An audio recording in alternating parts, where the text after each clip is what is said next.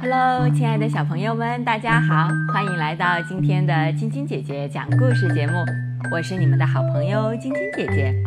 前两天的故事里，给你们讲到小姑娘艾斯，她想变成一个女巫。然后今天的故事呢，我要给你们带来的是，如果我是海盗。原来艾斯又想变成海盗了。艾斯和他的猫布佛在救生圈上漂浮着，尽管水面上的浪很大。远处驶来一艘船，船身是木质的，上面有巨大的帆。这有可能是一艘海盗船，艾斯心想。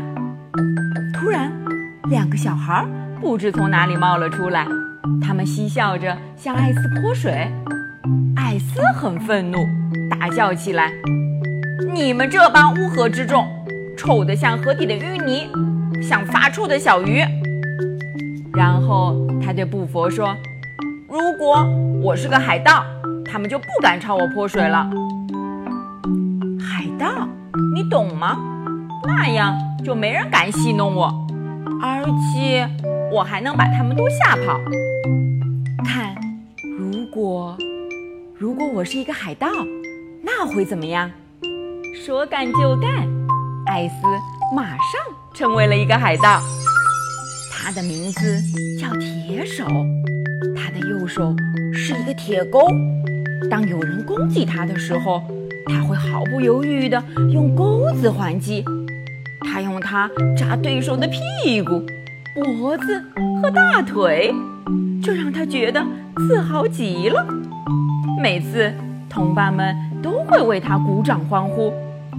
哇，铁手，无敌号的船长，你真是太厉害了！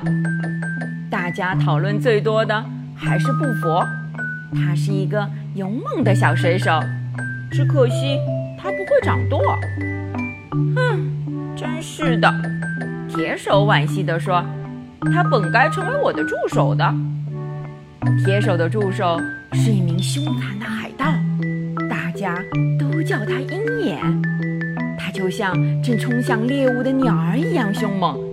他的口头禅是：“没有怜悯和宽恕，绝对不能犹豫不决，否则……”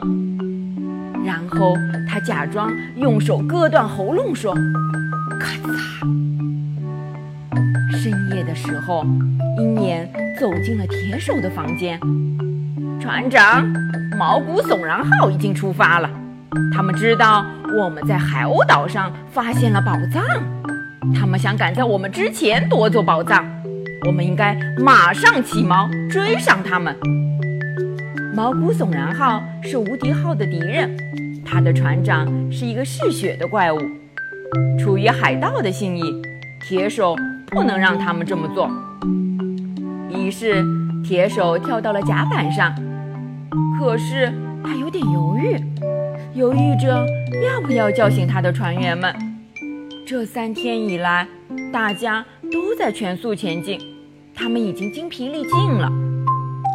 但旁边的鹰眼嚷起来：“没有怜悯和宽恕，用鞭子抽他们，要不然他们不会醒的。”他又假装用手割断喉咙，说：“咔嚓！”然后他举起鞭子朝一个船员抽去，船员惊叫着醒了过来。铁手朝远处吐了一口唾沫，他对自己助手的残忍行为看不下去了。大家就位！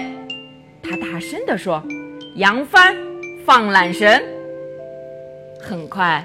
船扬了起来，无敌号向着大海驶去。然而几个小时以后，他们还是没有看到毛骨悚然号。鹰眼向提手建议：“船太重了，根本开不快。我们得想办法让它变轻，比如扔几个人到海里。”然后他又吼道：“没有怜悯和宽恕。”绝对不能犹豫不决，否则，咔嚓！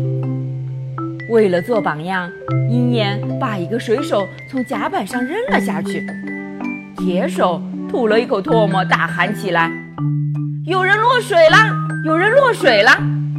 听到的同伴们扔下一截绳索，把水手拉回到了甲板上。然后铁手吹了一个长长的口哨。几秒钟之后，一条金鱼浮出了水面。大肚子，我的老朋友，见到你很高兴。我需要你的帮忙，你能推一推我们吗？这样我们就能追上毛骨悚然号的船长那个嗜血的怪物了。金鱼欣然同意了，它推着无敌号以不可思议的速度前进。那么接下来故事又会怎么发展呢？明天继续来听晶晶姐姐讲故事吧。